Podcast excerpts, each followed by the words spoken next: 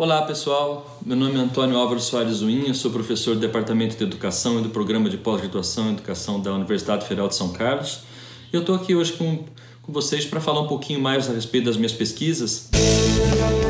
Clique Ciência, um dropcast sobre pesquisas científicas desenvolvidas no Brasil, na voz dos próprios pesquisadores. Bem, o meu foco de análise, de certa maneira, há muitos anos, né, se, se refere ao estudo das relações entre professores e alunos eh, mediadas por eh, tecnologias digitais. Né?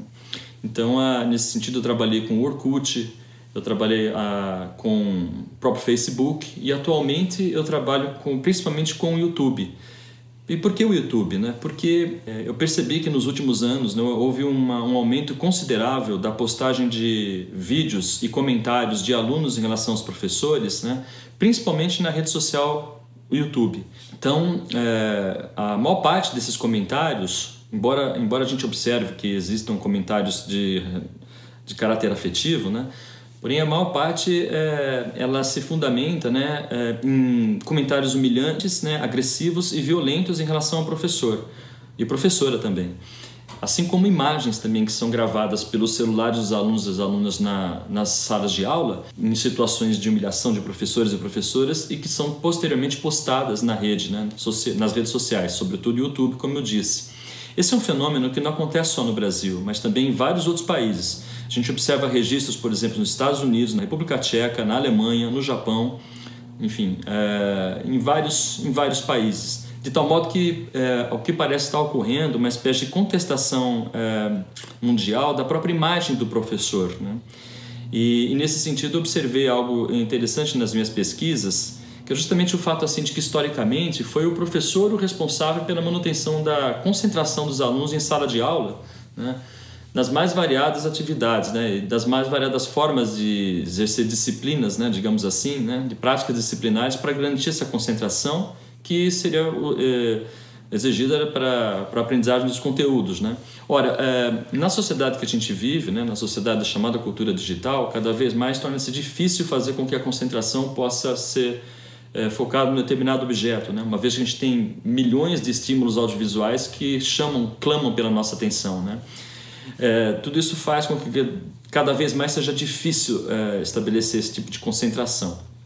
Ocorrendo o que eu estou chamando nas minhas pesquisas, né, um conceito que eu desenvolvi, que é o de da concentração dispersa. Né? Ou seja, é, parece que, ao, ao, que tudo indica, está ocorrendo uma, uma transformação radical na própria capacidade de concentração humana, no sentido de que é, na medida que o foco da atenção é direcionado para um texto, ele como que desliza no texto, dificultando a própria concentração. Por isso a ideia da concentração dispersa. Né?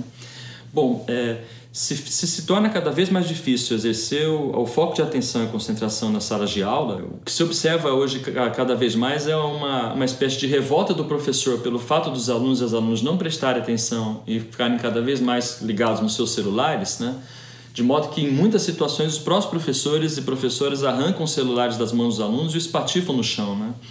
É, denotando inclusive uma dificuldade muito grande dos educadores em relação ao uso dessas tecnologias digitais para se fazer com que é, haja uma relação muito mais, digamos assim, a, baseada numa, em práticas afetivas né, e de respeito entre alunos, alunas, professores e professoras. Né? Então, na, nas minhas pesquisas, eu procuro uh, trabalhar essa temática atualmente, né?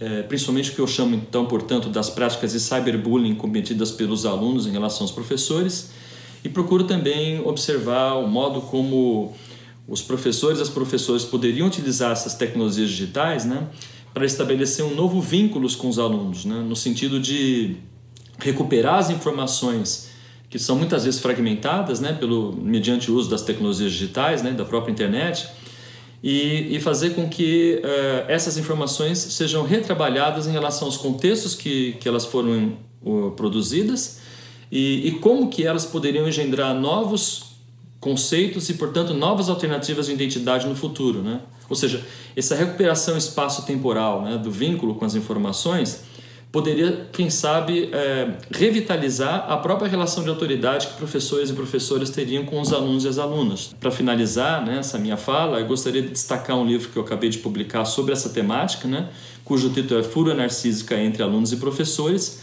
as práticas de cyberbullying e os tabus presentes na profissão de ensinar, que foi recentemente publicado pela editora do Alfuscar. Eu me coloco à disposição também para contatos e, e agradeço muito a oportunidade aí da divulgação das minhas pesquisas.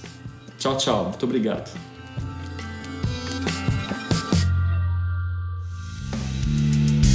Ciência é uma produção do Laboratório Aberto de Interatividade para Disseminação do Conhecimento Científico e Tecnológico, o LAB, e do Centro de Desenvolvimento de Materiais Funcionais, o CDMF. Saiba mais, visite www.lab.fiscar.br. Apoio Fundação de Amparo à Pesquisa do Estado de São Paulo, FAPESP, e Conselho Nacional de Desenvolvimento Científico e Tecnológico, CNPq.